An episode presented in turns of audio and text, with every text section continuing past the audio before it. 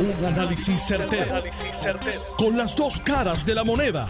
Donde los que saben no tienen miedo a venir. tienen miedo a venir. Esto es el podcast de Análisis 630 con Enrique Quique Cruz. Buenas tardes, mis queridas amigas, amigos. Bienvenidos a Análisis 630, otro día más. Yo soy Enrique Quique Cruz y estoy aquí de lunes a viernes de 5 a 7. Miren, eh, esta situación de la luz,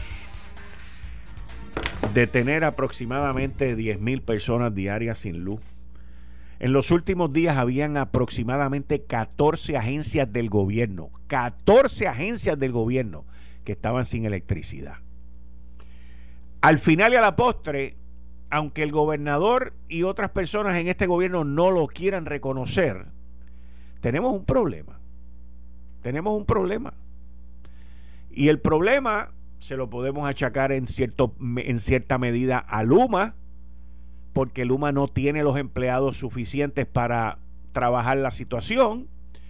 Luma, por otro lado, puede decir, no, pero mira, es que hay más averías de los que siempre han habido, lo cual se tenía que saber que iban a haber más averías por la situación laboral que está ocurriendo.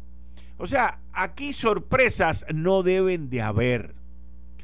A mí lo que me preocupa es la politiquería y la ventajería política que existen en estas situaciones. Algo que es normal. Eh, uno ve cuatro, cinco. Ahora le está dando una epidemia a los alcaldes con declarar el estado de emergencia en, su, en sus municipios. Vi esta mañana en las redes sociales a un alcalde que bendito me da pena porque él pues tomando la foto está metido ahí con un chaleco como si el chaleco lo fuera a proteger de algo, eh, jalando un cable con otros empleados y hay una, un camión allí con un canasto y haciendo un invento ahí, pero el alcalde no tiene guantes, el alcalde no tiene botas, porque yo me pongo a observar la foto. Lo primero que yo le miré fue las manos, no tiene guantes, está agarrando el cable o la soga, lo que sé que esté jalando, lo está jalando pelado de la mano. Y yo le digo a estos alcaldes que se meten con estos inventos y se trepan en canastos y machetazos y esto y lo otro, usted se tiene que preguntar quién es la persona indicada para ir a notificarle a su familiar cuando usted se electrocute. ¿Y de qué vale el que usted esté muerto cuando usted no es electricista y no sabe qué hacer? Creo que hay nada más que un alcalde que fue senador, celador, que creo que queda por allá, por la Engutuado, creo que es el Dutuado. Y a ese yo no le he visto trepado en ningún sitio. Señores, yo entiendo la presión que hay. Yo entiendo que la gente los esté llamando a ustedes y le esté metiendo presión. Todo eso lo entiendo. Pero hay otras maneras de resolver estos problemas. Muchísimas otras maneras. Y lo que es una realidad es que Luma pues no da abasto. Pero también es una realidad que no se supone que hayan tantas averías y tanto inconveniente en este momento porque no, no ha habido ningún evento que lleve a cabo tanto machete guindado y tanto revolú que hay en las calles. En adición al ruido que crean los políticos. Acabo de ver una senadora ahí preguntando que, que de dónde salió un transformador de Juana Díaz, que cuánto costó. ¿Qué es eso? ¿Qué es eso? Aquí, aquí está todo el mundo en una competencia de hacer ruido con Luma. No veo a nadie dando soluciones. No veo a nadie diciendo aquí estoy, vamos a resolver. No, lo que veo es mucha gente creando ruido y quejándose, lo cual no ayuda ante la situación que estamos viviendo. Entonces, cuando yo veo esa foto de ese alcalde, honestamente me preocupa por su seguridad. Y no solamente la de él, pero la de los otros que deben estar haciendo iguales cosas como esa. Y usted, le digo honestamente, piense, tómese su momentito y dígame quién es la persona que le va a notificar a su familiar cuando usted esté electrocutado. Porque después, ay bendito, se murió, qué bueno era. La, bandera este, la vamos a bajar en hasta, en media hasta por siete días y, y, y el corre-corre para ver quién lo va a reemplazar es más grande que la electricidad que le pasó por el cuerpo. Y esas son las cosas que uno no mide. Pero para eso estoy yo aquí, para analizar esas conductas. esa fotografía y eso que está ocurriendo allá afuera, porque eso es lo que está ocurriendo allá afuera. Esto, yo honestamente les digo, no veo, no veo en el panorama una solución. Aquí en este programa, hace una semana atrás, hace ocho días, creo que fue un lunes o un martes de la semana pasada, solté la idea y la tiré y hablé con el alcalde de Guaynabo, Ángel Pérez, de por qué todos esos celadores que están por ahí no los reclutan los municipios. Y obviamente lo primero que dicen los alcaldes, bueno, ¿y quién lo va a pagar? Bueno, la pregunta es, ¿quién los está pagando ahora? Si los está pagando el gobierno, que los siga pagando el gobierno. Pero muchos de estos municipios podrían tener dos, tres, cuatro y sus canastitos y sus cosas y resolver sus situaciones con gente que sepa no con gente que está retirada, no con gente que no ha tenido el adiestramiento en los últimos seis meses o el último año. O sea, aquí tenemos que también sopesar el riesgo que hay en todo esto y no dejarnos llevar por el ruido. El ruido es ensordecedor. Las quejas son enormes y tenemos que medir riesgo versus beneficio. No queremos muerte, no queremos accidentes, no queremos tener que lamentar. Así que yo le pido a ustedes que por favor dejen a la gente que sabe hacer las cosas y ustedes si se quieren tomar la foto estén por allí cerca o estén con las manos en la cabeza, yo no sé. Pero definitivamente que un chaleco de eso color amarillo limón no lo va a resguardar a usted de que se vaya a electrocutar. Mucho cuidado, señores, mucho cuidado. Se los dije hoy, 15 de junio del 2021, a las 5 y 12 de la tarde. Por favor, mucho cuidado. Bueno, que mucha, que mucha, que mucha cosa han hablado hoy del estatus, que si la estadidad, que si el ELA, eh, que si la independencia. Bueno, uno oye unas cosas tan ridículas y uno oye la justificación de cada uno. La realidad, señores, la realidad es que tanto demócratas como republicanos nos cogen de lo que no somos, pero que nos cogen bien a menudo. Nos cogen y nosotros volvemos a caer. Le puedo dar un ejemplo de Rick Scott, republicano que apoyó a Puerto Rico muchísimo, gobernador de la Florida. El tipo ganó porque los puertorriqueños votaron por él como senador. Y hoy está ocultando correr para presidente. Y Rick Scott en la campaña para el Senado de la Florida, olvídate que ese era el tipo que se cortaba las venas por la estadidad de Puerto Rico. Se transformó después de las elecciones durante, en, durante y después de las elecciones se convirtió en un aliado de Donald Trump y de momento la estadidad para Puerto Rico no puede ser todavía. Ustedes tienen que esperar, con las cosas con calma y váyanse por otro lado. Pues Joe Biden, lo mismo. Yo creo en la estadidad personalmente.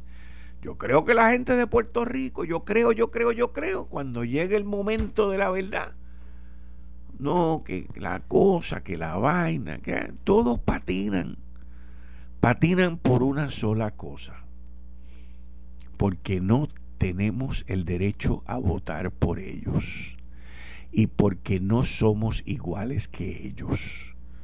Nosotros tenemos una limitación política. Y ellos reconocen que tenemos esa limitación política. Y por eso es que nos cogen de soquete cada vez que les da la gana.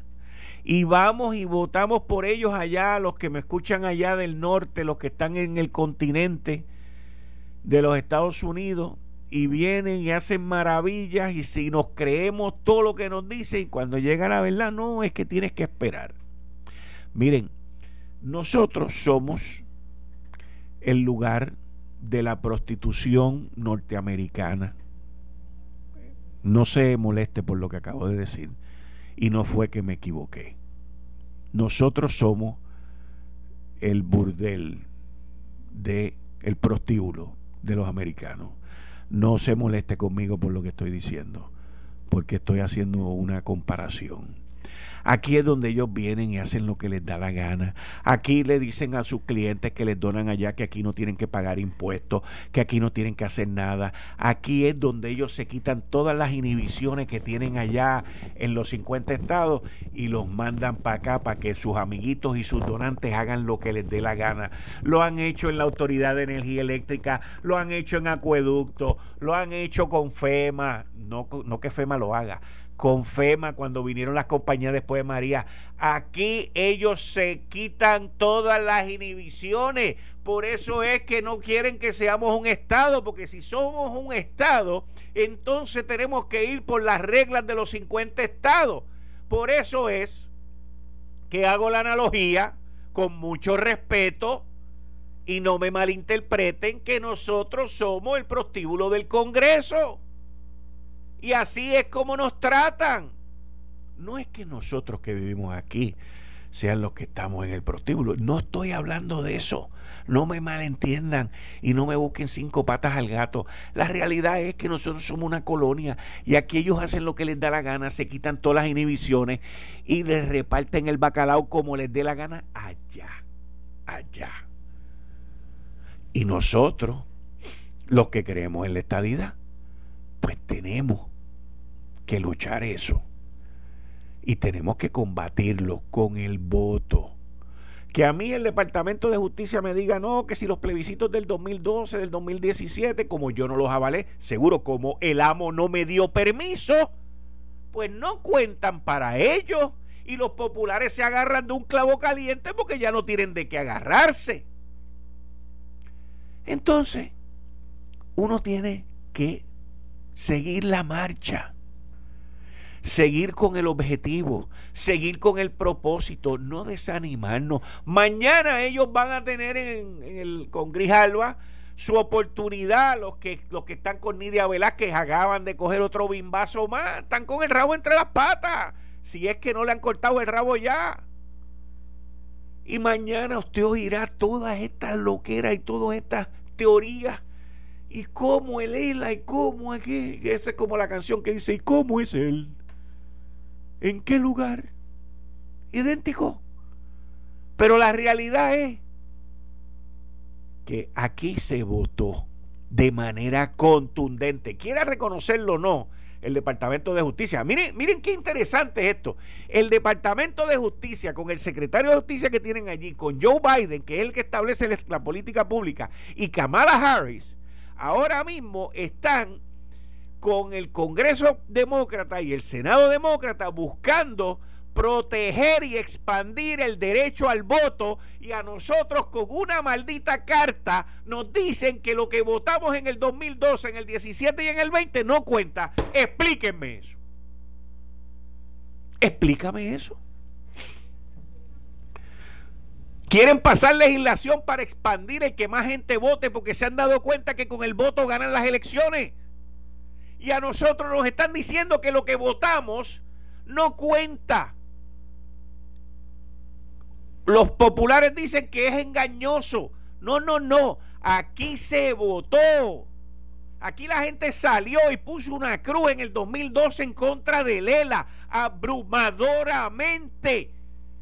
Y los mismos demócratas que están defendiendo el derecho al voto en los 50 estados nos dicen en la colonia, eso no cuenta.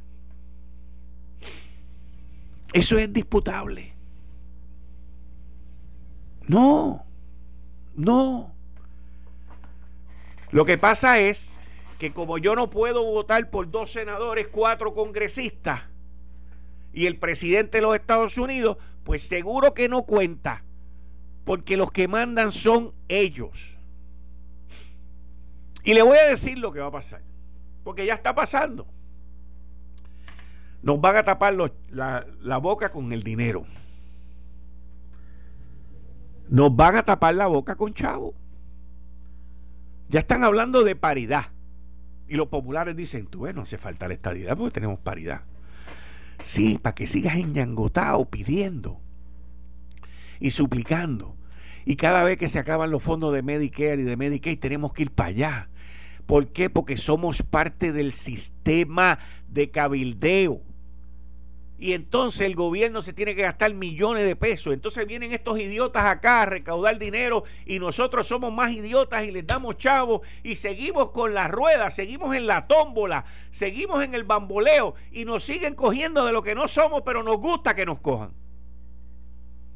Esa es la realidad. Esa es la realidad, porque ellos viven de eso. Y nosotros no vivimos, nosotros dependemos de eso. ¿Cómo, cómo salimos de esto? Tenemos que seguir votando. Tenemos que seguir votando. Tenemos que seguir mandando el mensaje sólido y contundente a favor de la estadidad. No hay de otra. A mí me vale como, dice como decía un compañero mío aquí de Noti1, a mí me vale que me digan que no valió la pena el yo haber ido a votar y votaré siempre. Y si tengo que volver de nuevo 10 veces, voy a votar 10 veces y voy a rajar la papeleta por la estadidad para parar el abuso, la pasada de rolo. Y el que no me tomen en cuenta. El que no me tomen en cuenta. Eso es lo que hay que parar aquí. ¿Por qué el voto que hoy ellos están tratando de ampliar, de defender en los 50 estados, tiene que ser mejor que el mío aquí? ¿Por qué? Pues yo sé por qué. Porque esos 50 estados tienen dos senadores y tienen a los congresistas que le toca. Y yo tengo a una allí que ni la dejan votar. Así de sencillo es esto. Así de sencillo es esto. Es incansable la lucha. Incansable. Así que vamos para adelante. Vamos para adelante. No hay de otra. Miren, yo yo creo en que cambiándole el tema en que todo aquel que viola la ley, si lo encuentran culpable y va preso, pues va preso. Pero nosotros tenemos un problema en nuestro sistema carcelario. Número uno, el número tan alto de reclusos que no terminaron la escuela secundaria. Es preocupante por lo tanto, a temprana edad, muchos de ellos, creo que el setenta y pico, ochenta y pico por ciento, se convirtieron en, en desertores escolares. Y otra serie de circunstancias que los rodean. Pero el que estén recluidos en una facilidad correccional no significa que no existen, no significa que no son seres humanos, no significa que tenemos que ignorarlo la Junta de Supervisión Fiscal tiene una misión y es de reducir el, presupuesto de un montón de dependencias. Pero hay dependencias en donde no se puede. Y nosotros tenemos que hacerle justicia salarial a los oficiales de custodia del sistema correccional de Puerto Rico. El gobernador Pedro Pierluisi en su presupuesto presentó los 15 millones de dólares para el aumento y ahora estamos en una guerra política. Miren, esto, esta guerra política está apenas comenzando. Hoy escuché unas declaraciones del secretario de Desarrollo Económico Manuel Sidre, que yo las entiendo, pero no las comprendo. Uno puede entender algo y no puede comprenderlo. Créanme, por lo menos en mi mente yo pienso así.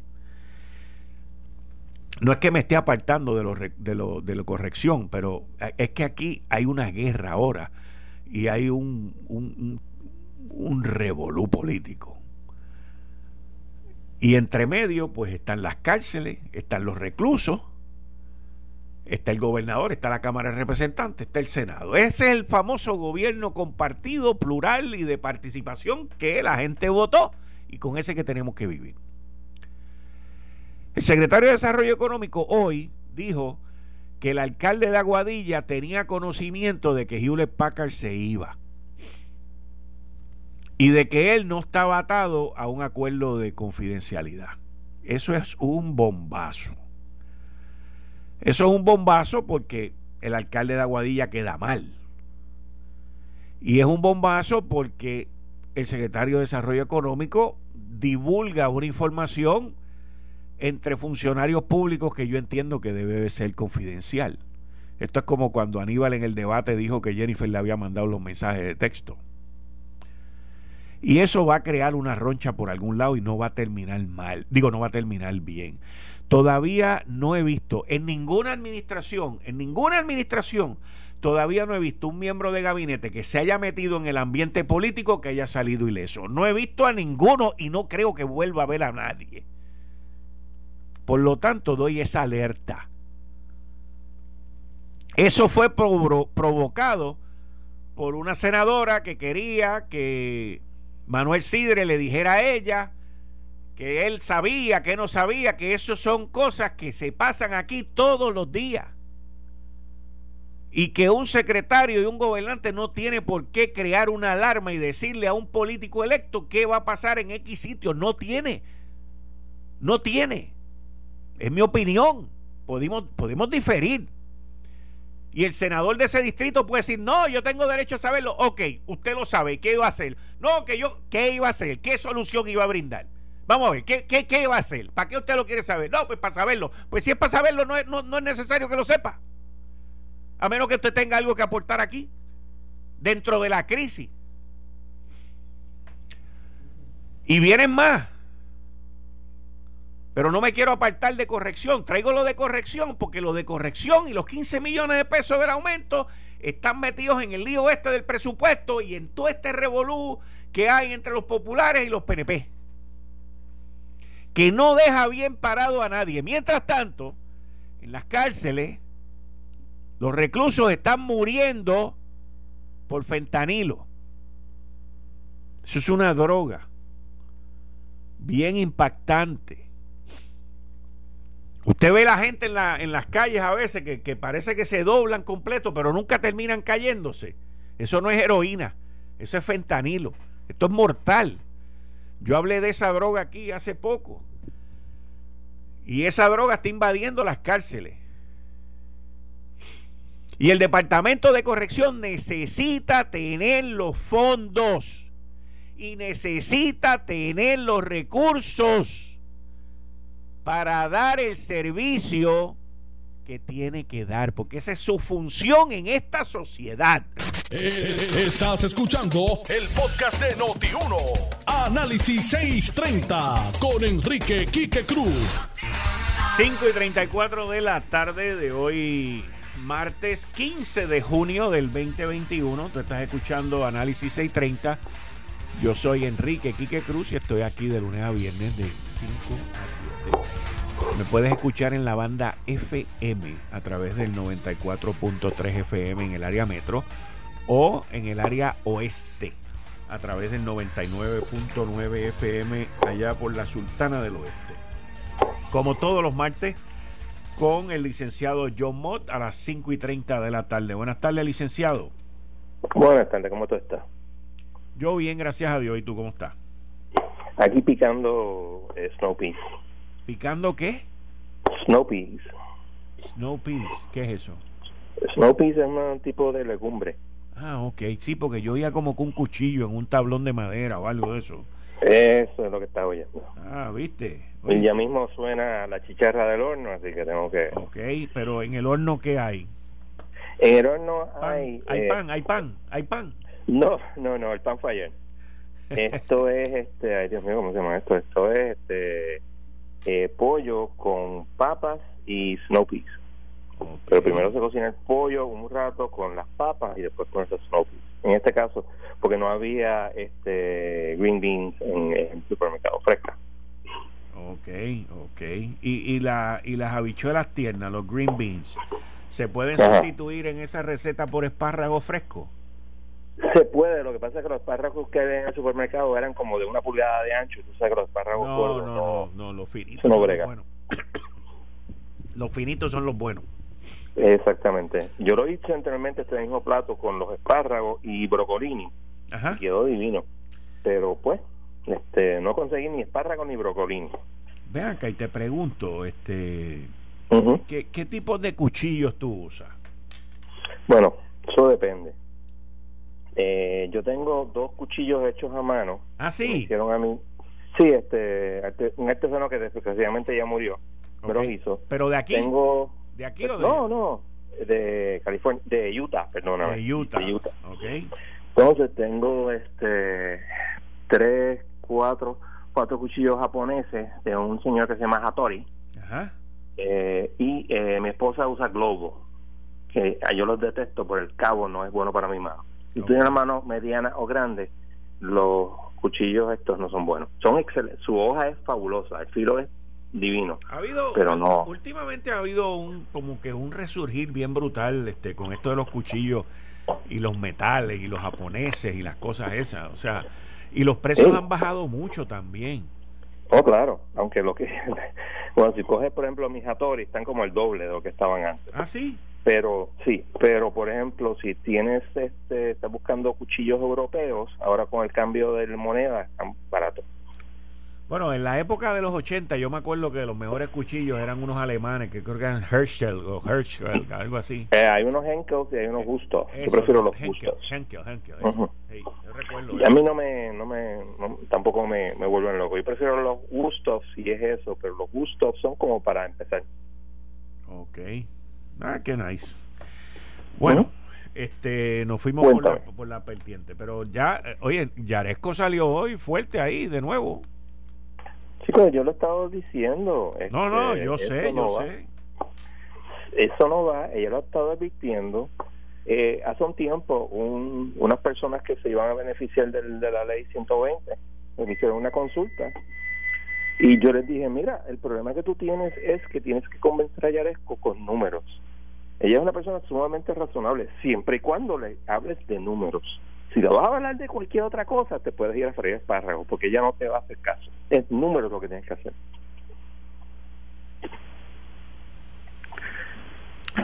Ahí vemos lo que está pasando. Yo, yo, te voy a decir una cosa. Tú, tú, estás hablando que te hicieron una consulta de ley 2022.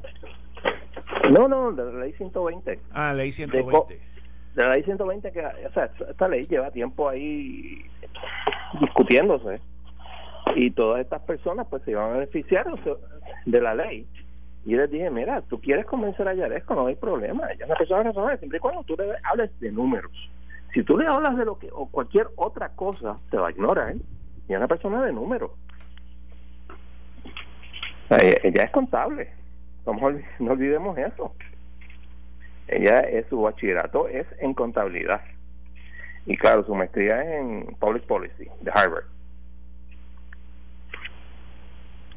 Bueno. Y pues, si no tiene los números, ella te va a decir, sorry, pero no te lo voy a aprobar. Y si ella no lo aprueba, y tú insistes, como pues obviamente pasó aquí, pues ella va a ir a donde eh, la juez um, Swain y la va a decir como le dijo varias veces, pues esta ley no, no cumple. Que hasta el momento lleva de, creo que es de 6-6 en ese sentido. Sí, no cumple con el plan fiscal y se acabó el juego. O, o no cumple con promesas. Y es una determinación administrativa de un, según la juez. Swain, por supuesto, una decisión de una agencia administrativa federal y por lo tanto es un test de arbitrario y caprichoso que es extremadamente difícil de, de vencer y pues te vas a freír párrafo. Y mientras tanto, tú y yo pagamos los abogados de ambas partes. Sí, sí, sí, sí, sí. Eso es para mí lo que más me molesta. Ahora, el, el, gobernador salió hoy diciendo que la eh, fue, que, que, que, la legislatura que creó un presupuesto y lo encajó dentro del número de de del de la Junta de Supervisión Fiscal, pero de momento alegan, yo no lo he visto y no lo he corroborado, pero alegan que, que, la legislatura pues se adjudicó 17 milloncitos pesos de milloncitos pesos más para pa el presupuesto de ellos. Pues me imagino, eso es inevitable. Este, veremos a ver qué dice eh, la señora Yaresco sobre eso, que es la que en última instancia, no, o sea, la, Junta es la que en última instancia determina cuál es el presupuesto de Puerto Rico. y lo lleva haciendo desde 2017. Cosa que o sea, aquí los políticos no quieren aceptar. Pero, ¿qué vamos a hacer? Ahora, ¿cómo, cómo tú manejas, por ejemplo, esta situación que está ocurriendo en el Departamento de Corrección? Eh, los 15 millones de dólares que hacen falta para el aumento a los oficiales correccionales y la situación crítica en, en, la cual pues estamos, porque al Departamento de Corrección, al igual que a otros departamentos, se le ha ido recortando su presupuesto, pero el problema es que tenemos ahí una gente que tenemos que mantener la guardada. Eh, eso no hay duda, pero tú te acuerdas cuando tú, tú cogiste economía, ¿verdad? Sí. ¿O tú te acuerdas Guns and Butter? ¿Guns? Guns and Butter. No, de verdad que Es un concepto antiquísimo, que es que si tú quieres mantequilla, tú tienes que hacer ciertas cosas, pero no puedes tener mantequilla y, y armas al mismo tiempo. Ok. Y eso es lo que tú haces en un presupuesto. Tú priori pones en prioridad lo que tú quieres hacer. Esos 15 millones, vamos a suponer que yo he leído por ahí, no sé si sea cierto, que la legislatura se adjudicó, creo que fueron 17 bi- millones. 17 pues se lo millones. quita, si se lo quita a la legislatura y se lo deja a, corrección. Es una alternativa. Pero pues, eso lo determina nuestros grandes y fabulosos este legisladores. Mm. Si esto fuera antes de promesa, pues entonces eh, el, el gobernador le podía poner un veto, probablemente no podrían ir por encima del veto, y entonces regía el, el presupuesto anterior. Pero ¿Estás ahí, John? Te perdí, John. John Mott, ¿Me oye? ahora sí. Mira, lo que estaba diciendo era que este antes pues tú hubieras tenido que este vetar el presupuesto y usar el presupuesto del año pasado. Pero ahora la Junta no hace- hace lo decide qué es lo que va a hacer.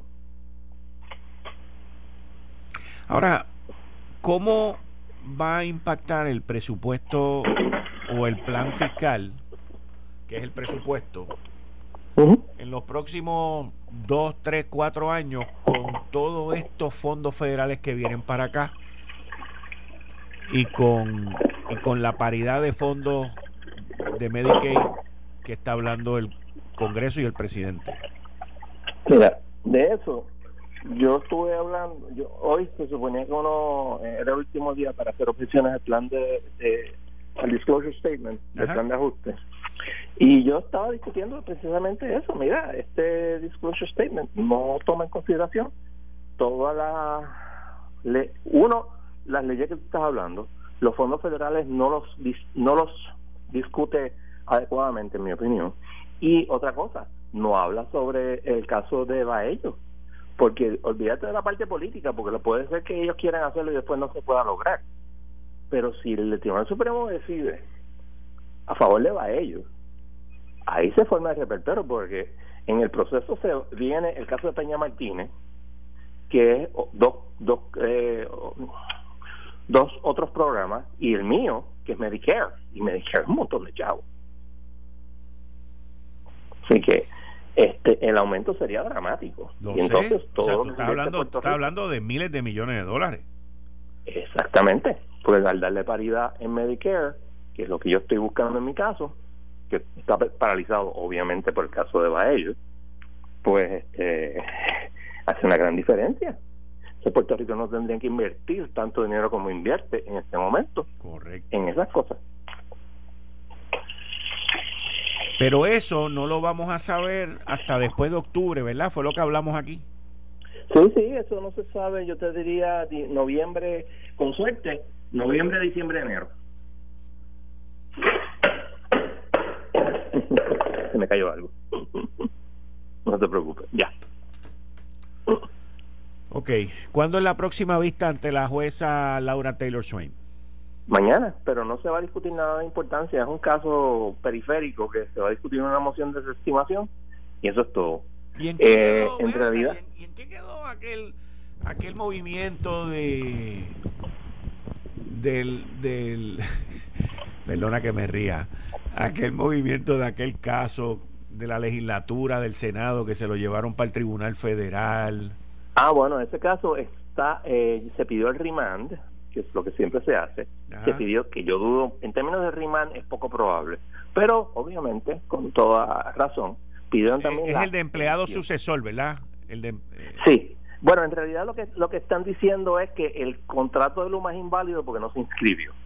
En términos eso, de eso, eso, espera, espera, espera, no, no te me vayas de ahí. Eso en términos en términos jurídicos o en términos de derecho, ¿eso es un disparate o es una teoría? Es un disparate total, absoluto y completo, porque no eso, el, el, contrato de Luma no es un derecho real.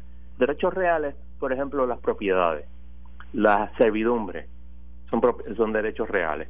¿Sabes, eh, ¿Sabes que algunas organizaciones tienen una servidumbre en equidad que no puedes construir de cierta manera, etcétera, que están en la escritura matriz?